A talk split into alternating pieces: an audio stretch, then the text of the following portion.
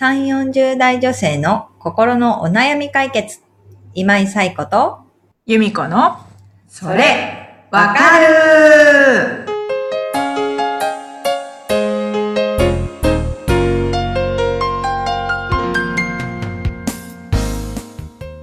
えー皆さん、こんにちは。こんにちは。はい、えー6月も第3週、19日の土曜日になりました。時間が経つの早いですね。はいあっという間に6月ももう後半ということなんですけれども、今日はですね、早速なんですが、お悩みに入っていきたいと思います。わかりました。お願いしますはい。では私の方で紹介させていただきます。はい。本日のお悩みは、鬼嫁さん、46歳の方からお寄せいただきました。はい。義理の母の同居問題で悩んでいます。昨年、義理の父が亡くなり、遠方に住む義理の母を一人にできないと、旦那が、えー同居を希望しています。そうだね、と、建前で返事をしたのですが、本音では心からノーと言いたい気分です。狭い家に義理の母も一緒にいると考えるだけで息が詰まります。旦那は一人っ子でうちで引き取る以外に選択肢はないのですが、自分の中でどう折り合いをつけたら良いでしょうかというお悩みです。はい。鬼嫁さんって、ニックネームが ね、自分で鬼嫁って言っちゃうんだと思って。はい。ありがとうございますあり。がとうございます。義理のお母様との同居問題っていうことですね。まだね、同居はされていないようなんですけども、これからまあ具体的にね、あの、そうです一緒ねに住むっていう話に進んでいくのかなっていうところですよね。でその時にまあ、ね、あの、どう折り合いをつけていくかっていうところで、もう心からノーと言いたい気分なんですもんね。はい。まず、なんかでもちょっと思ったのは、お母さんはどう思ってるのかなっていうのはちょっと思ったんですけど、一緒に住みたいって思っているのか、その、ご主人が一人っ子だから、うちで引き取るしかないって思ってるけど、お母さんももしかしたら、一緒に住むのはって思ってる可能性もあるのかなと思ったので、まあなんかここはもしかしたらね、確認済みの上で選択肢がこれしかないっていうところなのかもしれないんですけど、もし確認してないんだったら、まあご主人経由でもいいので、お母様の気持ちも確認してもらうといいのかなっていうのは思いました。やっぱり、その、生活環境が変わるってすごいストレスなんですよね。うんで、もちろんお母様を受け入れるっていう側の鬼嫁さんもすごいストレスだと思いますけど、あの、義理のお母さんにとっても本当に、まあ家が変わる、一緒に住む人が変わるっていうだけじゃなくって、もう本当に今まで買い物に行っていた場所が変わるとか、あの、ね、今まですぐ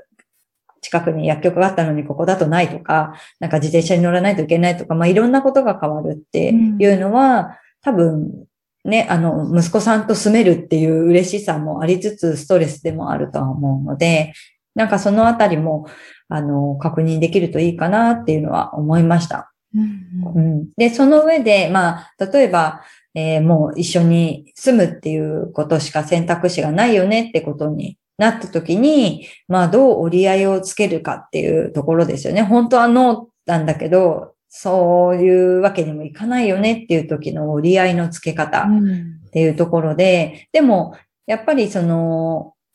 えーお母様とご主人が同居するっていうことを希望されていた場合、それを100%鬼嫁さんだけがなんか我慢しなければいけないのかっていうと、そんなこともないのかなと思うので、その同居するための、まあ条件ではないですけど、だったりとか、ルールみたいなことは、なんか事前に確認しておくっていうのは大事なのかなって思っていて、それはやっぱり、えっ、と、結婚するときも一緒だと思うんですよね。なんか、あの、好き同士で結婚しても、まあ一緒に生活するって努力が必要だったり、なんかどこか目をつぶらなければいけないところがあったりとかするとは思うんですよね。だからその時にでも一緒に住んだらこうしようねとか、あの、なんかそのあたりって、あの、結構皆さん話してから結婚されると思うので、なんかお母様と住む時もそこは一緒かなと思います。お母様と住む時には、なんか、まあ、こういうルールだったりとか、こういう約束みたいなのをしましょうっていうのはお話ししてもいいかなっていうのは思います。で、あとは、やっぱりこう、嫌だなって思ってると物事の悪い面しか見えなかったりもするので、その嫌な一方でいいこともあるのかなっていう別の側面を考えてみるっていうところも大事かなと思います。で、例えばまあお母さんが一緒に住むことで、えっ、と、まあ夜遅くまで仕事ができるようになったり、もしお子様がいるのであれば、おばあちゃんが見てくれるから、ちょっと今日遅く帰っても大丈夫だよね、みたいなことが叶うようになったりとかすることもあると思いますし、なんか、い毎晩自分が作ってたのが、まあもしかしたらそのね、あの、お約束というか、ルールによっては、あの、交代で作るみたいなことにもなって、負担が減ったりっていうこともあるかもしれないし、あの、嫌な面もありつつ、いい面もあるっていうことを考えて、うん。いい面って何かなっていうのを考えてみるのは大事かなと思います。で、またさっきもちらりと言ったんですけど、やっぱり他人と暮らすっていううん。ことには努力が必要なのかなと思うので、義理のお母さんをまあ理解していこうっていう、その理解する過程では嫌だなって思うこととかはあるかもしれないんですけど、理解していくっていうところの気持ちだけはまあ持っておくといいかなと思います。で、どうしてもストレス溜まってしまうっていう時には、やっぱり自分自身がストレス発散できる方法だったりとか、まあ、家以外のリラックスできる場所を見つけておくっていうのはすごく大事で、ちょっとぼーっと美味しいものを飲んだり食べたりできるカフェを見つけておくとか、まあ月に一回はお友達に会うだったりとか、なんかまあコロナでね、なかなか気軽にはできないかもしれないけど、そういう自分がリラックスできる場所を家以外のところにも持っておくっていうのは大事だと思うので、まあそういった中で、えー同居をうまくやっていっていただけたらいいのかなっていうのは思いました。折り合いがつけられるかなと思ったんですけど、どうですかね？ねえ。うんうんうん。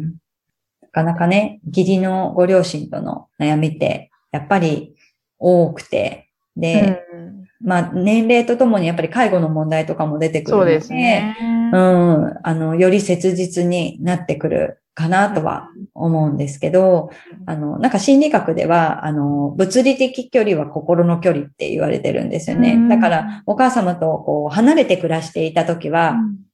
まあ、旦那の、えーお母さんっていうことで、えーつながりはあるけれども、まあ、そんなにこう日常に入ってくるような間柄ではないし、心理的にも、まあ、そのぐらいの距離だった。うん。でも、一緒に住むってなると、物理的距離が近いっていうことは、まあ、心理的な距離も近いんですよね。だから、嫌だと思ってる人が近くにいると、まあ、嫌だって気持ちがずっと出てくるし、あの、ね、結婚した当初のご主人とか、好きな人が近くにいるってなると、やっぱりそれだけ、あの、心理的にも満たされるものがあるっていうのはあるんですよね。だけど、そのお母様を嫌な存在として近くに置くと、やっぱりストレスになってしまうので、その、いかにその嫌だって気持ちを減らせるかみたいなところに目をつけてもらえるといいかなとは思いますね。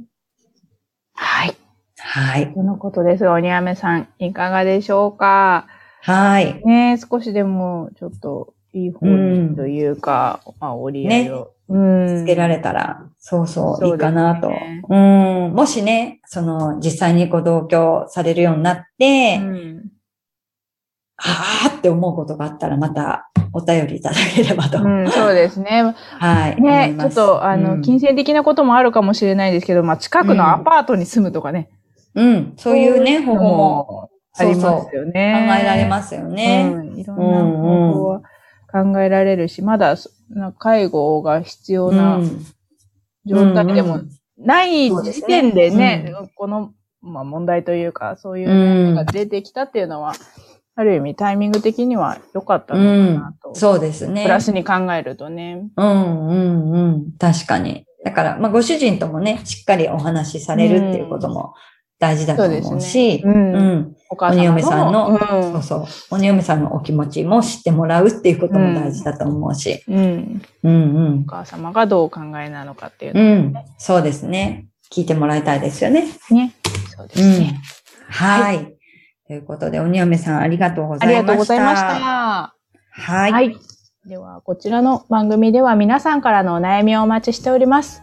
番組ポッドキャストホーム画面にリブラボラトリー公式 LINE の URL を載せています。そちらを登録後、メニュー画面よりお悩みを投稿してください。皆様からのお悩みお待ちしております。お待ちしております。ということで、あの、いろんなお悩み聞いてると、皆さん本当にそれぞれ、いろんなことで悩んでいて、いろんな立場でねうんうん悩んでいるなっていうのを感じるんですけれども、やっぱりね、あの、悩みがある時って自分だけって思ってしまうけど、まあ、たくさんの方が本当にいろんなことで、いろんな立場の中で悩んでいるっていうところもあるので、なんか人と比較するのではなくてね、あの人幸せそうだけど私はこんなんだ、じゃなくって、なんかみんな悩んでる中で頑張ってるんだ、みたいなことも、なんか見ていってもらえるといいのかな、という気はしています。ね、残り、えー残り1週間というか、あのー6月もあと10日ぐらいうんだと思うので、なんかいい形で6月を締めくくれるように、また1週間頑張っていけたらと思います。はい。はい。ということで、えー本日はこれにて終了ですが、えーまた皆さん来週聞いてください。い。りがとうございました。さようなら。さようなら。